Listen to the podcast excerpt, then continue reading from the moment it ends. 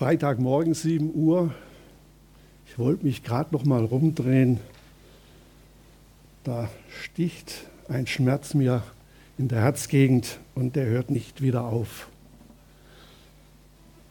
Zum Geburtstag sagt man Überraschung, die war weniger gut. Dann noch ein Schweißausbruch und dann bin ich schnell ins Schlafzimmer und habe gesagt, Frau, ruf den Notarzt. Und das war gut so. Um halb zehn hatte ich schon zwei Stents und war eigentlich aus dem Gröbsten raus.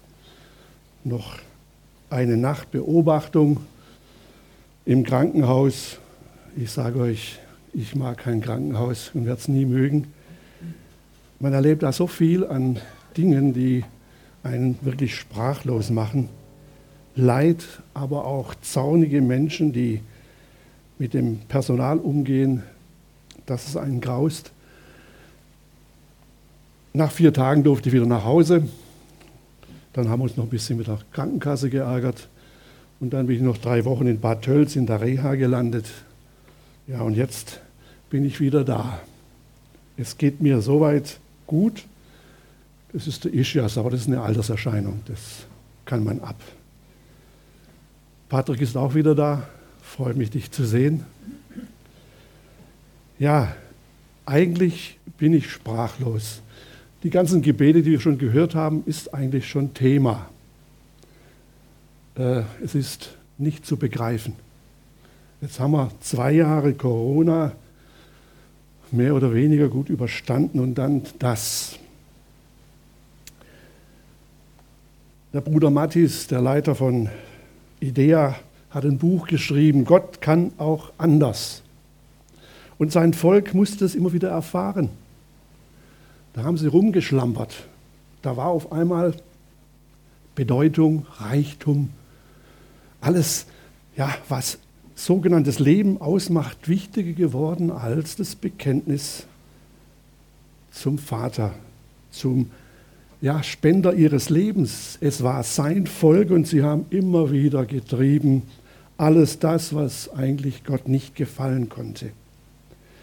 Ein Prophet, man nennt ihn auch den traurigen Propheten Jeremia, hat diese ganze Chose mitgemacht. Er hat gepredigt, er hat sie gewarnt, sie haben Friede, Friede gepredigt. Geschwister, der Mensch wird nicht schlauer. Auch wir haben immer eine Friedensbotschaft der Frieden war das Wichtigste. Und dann wird man so enttäuscht. Dann ist auf einmal gar nichts mehr friedlich. Dann gibt es eine Spaltung durch einen saudummen Virus, der die einen zum Impfen verleitet und die anderen sagen, nein, mache ich nicht. Und dann kommen Argumente gegen Argumente bis in die tiefste Verwandtschaft. Auf einmal sind da Dinge da, die man eigentlich früher nie gekannt hat. Ist es Gott, der dies zulässt? Ist es sein Plan, uns aufzuwecken? Ich war begeistert. Am Donnerstag haben wir unseren lieben Nachbar begraben. Innerhalb drei Monaten hat ihn der Krebs hingerafft. Und einer seiner Verwandten ist Pfarrer und hat die Beerdigung geleitet.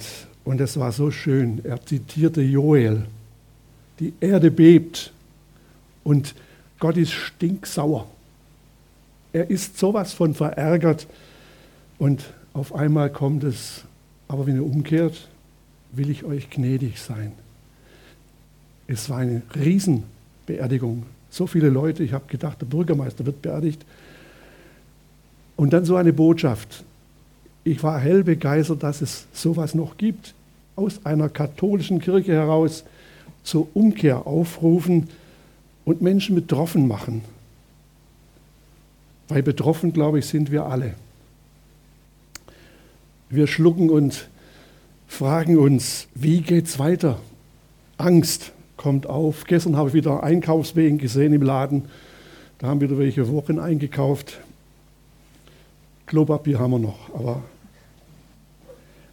es ist schon sehr komisch, wie dann die Menschen reagieren, die, wie ich mal annehme, mit Gott nichts am Hut haben. Jeremia schrieb dann die Klagelieder, wo er das ganze Leid des Volkes hineinpackt. Und im dritten Kapitel ist sein persönliches Leid Thema. Ich bin der Mann, der elend sah durch deine Zornesrute. Mich hat er getrieben und geführt in Finsternis und nicht in Licht. Nur gegen mich richtet er laufend seine Hand den ganzen Tag. Schwinden lassen hat er mir mal Fleisch und Haut. Zersplittert meine Gebeine, belagert hat er mich und umgeben mit Bitterkeit und Mühsal. In Dunkelheiten hat er mich versetzt, der ewig Toten gleich. Eingemauert hat er mich, sodass ich nicht heraus kann.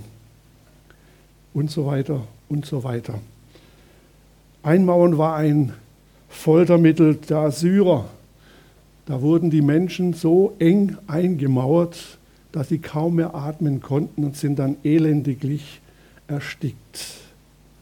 So tief ist sein Gefühl seiner Gegnerschaft, die er andersrum sieht. Gott ist mir zum Feind geworden.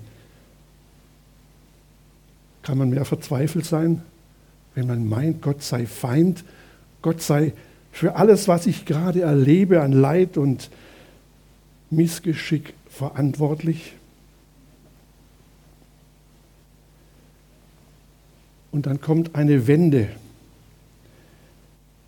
In Klagelieder 3 in der Mitte ist der Höhepunkt der Klagelieder. Wir sind gewöhnt, dass immer Happy End ganz am Schluss kommt. Jeremia sieht es ein bisschen anders. Ab Vers 22, da wendet sich sein Sinn und etwas schlägt eigentlich wie ein Blitz in seine Gedanken ein. Die Gnadenerweise Jahwes sind keineswegs zu Ende und nicht aus sein Erbarmen. Neu sind sie jeden Morgen, groß ist deine Treue. Mein Teil ist Jahwe, spricht meine Seele. Gerade darum hoffe ich. Gut ist Jahwe, dem, der auf ihn hofft, der Seele, die nach ihm trachtet. Gut ist es harrend, wie still zu sein auf die Hilfe Jahwes. Gut ist es für den Mann, so er aufnimmt das Joch in seiner Jugend. Luther übersetzt, die Güte Gottes ist es, dass wir nicht gar aus sind.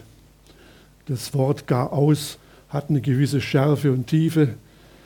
Man spricht ja auch von gar ausmachen, aber Gott ist eben nicht einer, der gar ausmacht. Nein, seine Gnadenerweise sind keineswegs zu Ende und nicht aus sein Erbarmen. Das ist eine Erkenntnis des Jeremia, die ihn heraushilft aus all dem, was er vorher für sich meinte, erkannt zu haben. Ich denke, der Text passt einfach in unsere Zeit. Man könnte auch meinen, Gott ist nicht mehr da. Er tut einfach nichts. Er lässt es zu, dass der Herr Putin da hinten Schindluder treibt, lügt, wie gedruckt und die Menschen verwirrt und letztendlich unterdrückt auf eine Art und Weise, die perfider nicht geht. In dem Fall war es das Gericht Gottes gewesen, warum es dem Volk nicht mehr gut ging, warum er zugelassen hat, dass Jerusalem platt gemacht wurde. Kein Tempel mehr, keine Tempelgerätschaften, keine starken Mauern mehr, die ganzen Prachtgewänder der Priester, alles war weg. Die ganze Bedeutung Jerusalems war ein Trümmerhaufen. Und manches, was uns im Leben wichtig ist und ja, berechtigt erscheint, dem nachzugehen, zerfällt dann in Staub und Asche. Man steht da und ist im wahrsten Sinne des Wortes sprachlos. Man weiß nicht mehr weiter, man ist, wie gehört, ohnmächtig. Wir hätten gern Möglichkeiten. Ein russischer Oligarch hat eine Million geboten, wenn jemand den Putin kassiert und festnimmt und ihn wirklich dann auch vor den Richter stellt. Tausend Möglichkeiten erscheinen einem selber, wenn man nachdenkt. Eine Ukrainerin hat gesagt, nicht das, was wir jetzt gerade sehen, ist das Problem, sondern das Grübeln dass du die Gedanken nicht mehr los wirst, dass du ja eigentlich dich selber so ein Stück weit in Verzweiflung hineinreitest. und letztendlich keine Möglichkeit eines Wirkens siehst. Und dann so ein Vers. Die Gnadenerweise Jahwes sind keineswegs zu Ende und nicht aus sein Erbarmen. Dieses Gnadenerweise, das hebräische Wort ist Chesed, ist leider wieder einmal nicht im Deutschen zu übersetzen, weil es so viel bedeutet. Der Kommentator zu diesem Lied, der illustriert das so. Das wäre wie wenn ein Insasse von Auschwitz, ein Jude, mitten in seiner Bedrängnis, in seinem Leid, im Gedanken, die ihn wirklich jeden Tag umfassen, in seiner Verzweiflung anfängt, Loblieder zu singen. Das ist ein Geschenk Gottes, dass er ein Gefühl gibt, eine Sicherheit, eine Erkenntnis, die zum Jubel anregt, mitten im tiefsten Leid. Und das Erkennen, dass Gottes Erbarmen und Treue nicht und niemals zu Ende gehen. Die Welt mag sich verändern. Die Umstände mögen noch so dramatisch sein, aber einer bleibt der gleiche. Einer bleibt der gleich treue, der gleich liebende, sich uns zuwendende Gott und unser Heiland, vollendet in Jesus Christus. Dort am Kreuz hat einer alle Leiden, alle Sünde, alle Krankheit auf sich genommen und dorthin getragen und sich für uns hingegeben. Das mögen manche heute nicht mehr glauben, aber ich sage euch, tut gut daran, bleibt dran. Lasst euch nicht verwirren von anderen Erwährungs- und Erklärungsversuchen über des Kreuzes Tat Jesu. Wenn ich die Bibel lese, sehe ich keine andere Stelle und keine andere Möglichkeit, vor Gott wieder gerecht zu werden. Neu sind sie jeden Morgen. Das heißt, immer wieder steht Gottes Erbarmen auf. Allmorgen ist ganz frisch und neu des Herrn Gnade und große Treu. Sie hat kein End den ganzen Tag, darauf jeder sich verlassen mag. Ein wunderschönes Lied, nicht mehr ganz aktuell, aber kann es trotzdem wieder mal singen. Es ist ein Zeugnis dessen, was uns hier auch Jeremia ans Herz legt. Jeden Morgen, wenn du aufstehst, sei dir sicher, du wirst nicht allein diesen Tag bewältigen, denn Gottes Gnade und Treue wird dich begleiten. Es gibt natürlich, wie immer, eine Voraussetzung, die das Ganze ja, befestigt, das Ganze uns ans Herz legt und gewiss macht mein Teil ist Jahwe, ist Gott, spricht meine Seele. Gerade darum hoffe ich. Glaube ist nicht zu erkaufen. Glaube kann man niemandem schenken. Glaube ist ein Geschenk von Gott. Die Kraft dazu, dass wir dranbleiben, hat uns Jesus Christus im Heiligen Geist versprochen. Erinnere dich immer wieder daran, Du bist Kind Gottes.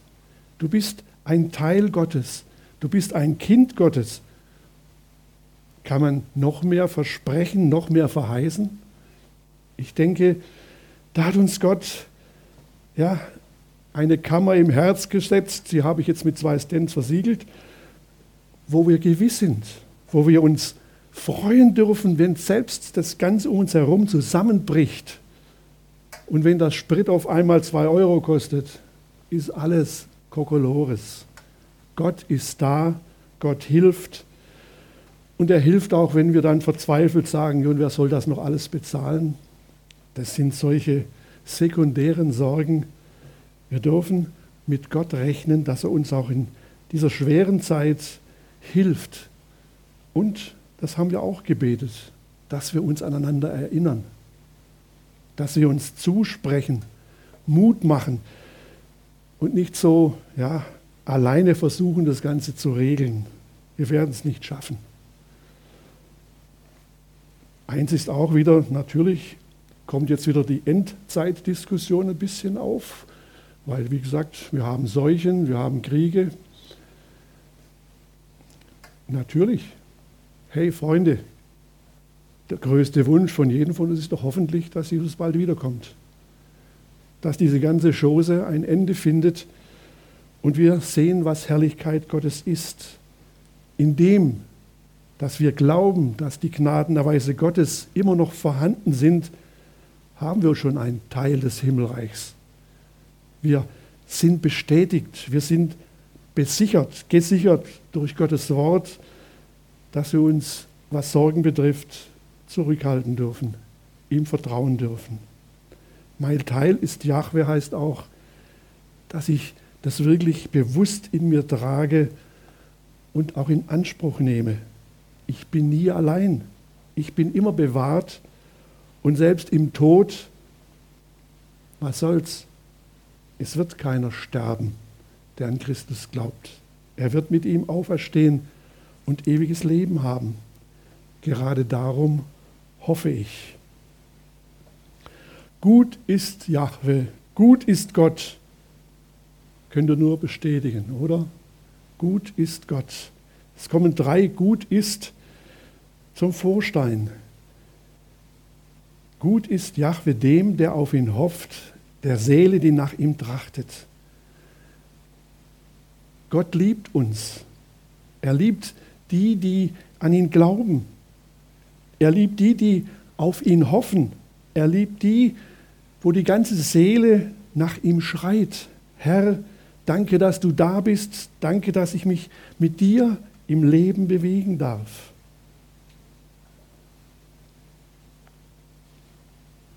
Ein Geliebter gibt wohl auch seine Liebe zurück. Und das tut hier Jeremia. Er gibt diese Gewissheit, die ihm jetzt gerade so wie ein Blitz ins Bewusstsein gekommen ist, zurück. Ja, Herr, als Geliebter nehme ich mich und gebe dir meine Liebe zurück. Ich will immer nach dir trachten, mit der Kraft, die du mir schenkst, mit dem, was du mir gibst. Und das ist für jeden von uns bestimmt verschieden. Aber ich hoffe von der Größe her ziemlich gleich, dass wir diese Gewissheit in uns tragen, wir können immer und immer wieder zu Gott gehen. Wir sind Geliebte. In seinen Augen sind wir wertvoll, Königskinder, die ihm am Herzen liegen. Gut ist es, harrend wie still zu sein auf die Hilfe Jahres. Ja, da sind wir beim Thema. Still sein. Dieter Nuhr, vielleicht kennt ihr ihn, Kabarettist, Satiriker, hat mal zu dem Thema Corona in einer seiner Programme gesagt, einfach mal die Klappe halten. Ist für mich ein Credo. Was wird uns jeden Tag um die Ohren gehauen an Kommentaren, an Beiträgen zu irgendwelchen auch Beiträgen? Jetzt war es viel Corona, jetzt ist es natürlich die Ukraine. Die Menschen werden immer mehr verunsichert. Jeder gibt seinen Senf zu irgendwas. Jeremia gibt uns hier einen anderen Ratschlag.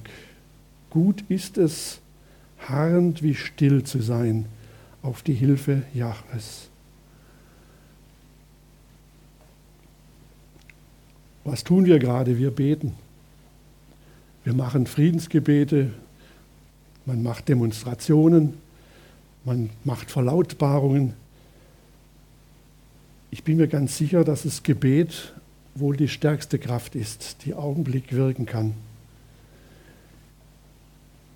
Da saß der Macron am langen Tisch da saß unser Bundeskanzler am langen Tisch und auf gut Deutsch und sehr schnottrig gesagt, Putin hat sie verarscht. Und da anscheinend kriegt man so langsam eine Ahnung, dass das Reden oft gar nicht mehr so viel hilft. Auch die ganzen Proteste. Ja, es ist natürlich eine Solidaritätserklärung, die gut ist, aber ob sie wirklich helfen, gut ist es, harrend wie still zu sein auf die Hilfe Jahwes. Ich denke, dass es dann auch hilft, in uns still zu werden, in uns die Ruhe zu finden, die notwendig ist, mit so einer Situation fertig zu werden. Das ist keine Botschaft, die Freunde findet. Man will gern laut sein, seinen Zorn, seine Wut zum Ausdruck bringen.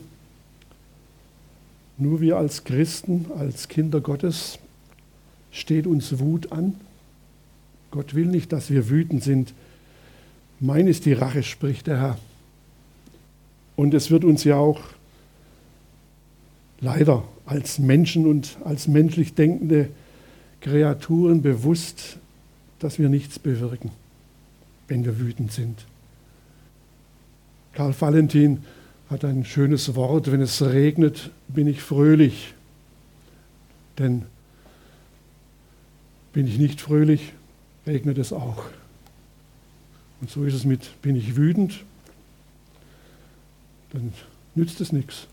Es ist nur für mich eigentlich, ja, jetzt gerade in meinem Fall nicht unbedingt zuträglich, weil Aufregung tut mir nicht gut.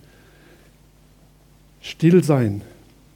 Es fällt uns schwer, aber es wird uns hier angeraten. Wenn wir etwas tun, dann lasst es uns in Stille, in Gemeinschaft, im Hinsehen auf Gott tun. Ihm letztendlich in allen Dingen zuzutrauen, dass er ändern kann. Bis zu dem finalen Gedanke der Wiederkunft unseres Herrn Jesus Christus. Und was zwischendrin ist, dürfen wir auch unserem Herrn und Heiland überlassen. Wir dürfen uns Mut zusprechen. Wir dürfen uns trösten. Wir dürfen uns sagen, dass wir den größten und mächtigsten Gott haben, der alles in der Hand hält. Und gut ist es für den Mann, so er aufnimmt, das Joch in seiner Jugend. Ich habe bis zum 21. Jahr meines Lebens gebraucht, bis ich Jesus Christus und den Vater im Himmel und den Heiligen Geist ernst genommen habe. Und habe mich dann taufen lassen auf den Namen Jesu Christi. 21 war noch jung. Wir haben auch hier Geschwister erlebt wie Bruder Merdinian, die mit 40 erst zum Herrn gekommen sind und dann als Missionare segensreich gearbeitet haben. Aber die 40 Jahre, wo man ohne Gott ist oder nicht so ernst mit ihm umgeht, sind dann manchmal schon auch verlorene Jahre. Und ich bin froh, dass man, wenn es geht, früh sich dem Joch Jesu unterwirft. Denn sein Joch ist leicht. Und er trägt mit. Und er sagt uns, dass wir auch so unser Kreuz auf uns nehmen. Das heißt, das, was uns jeden Tag passieren kann. In der Gegenwart unseres Glaubens, im Vertrauen auf Gott. Dass wir dranbleiben dass wir nicht verzagen, sondern das wissen. Die Güte Gottes ist es, dass wir nicht gar aus sind. Und sein Erbarmen hat kein Ende. Und neu sind sie jeden Morgen. Und seine Treue ist unverbrüchlich. So wir nicht treu sind, so ist er treu. Geschwister, das ist ein Versprechen, das jeder Mensch, der nüchtern denkt, mit Freuden annimmt. Wir sind angefochten. Wir haben unsere Sorgen. Wir haben unsere Schwächen. Aber wir haben, und das ist ganz wichtig, einen Vater im Himmel, der uns von Herzen liebt. Und so bleibt getrost, bleibt ruhig und lasst euch nicht ins Boxhorn jagen von irgendwelchen, die uns sagen wollen, wir sollten Angst haben. Fürchten müssen wir nur vor uns selbst, dass wir womöglich ausbrechen und ja, an Gott verzweifeln. Das will der Vater nicht. Er will, dass wir uns freuen, auch da, wo es mal eng wird, und wissen, er ist da. Er hält uns in der Hand und seine Treue und Liebe, die ist nicht nur ein etwaiges Versprechen. Nein, es sind Tatsachen. Damit können wir leben. Und das bis in Ewigkeit. Amen.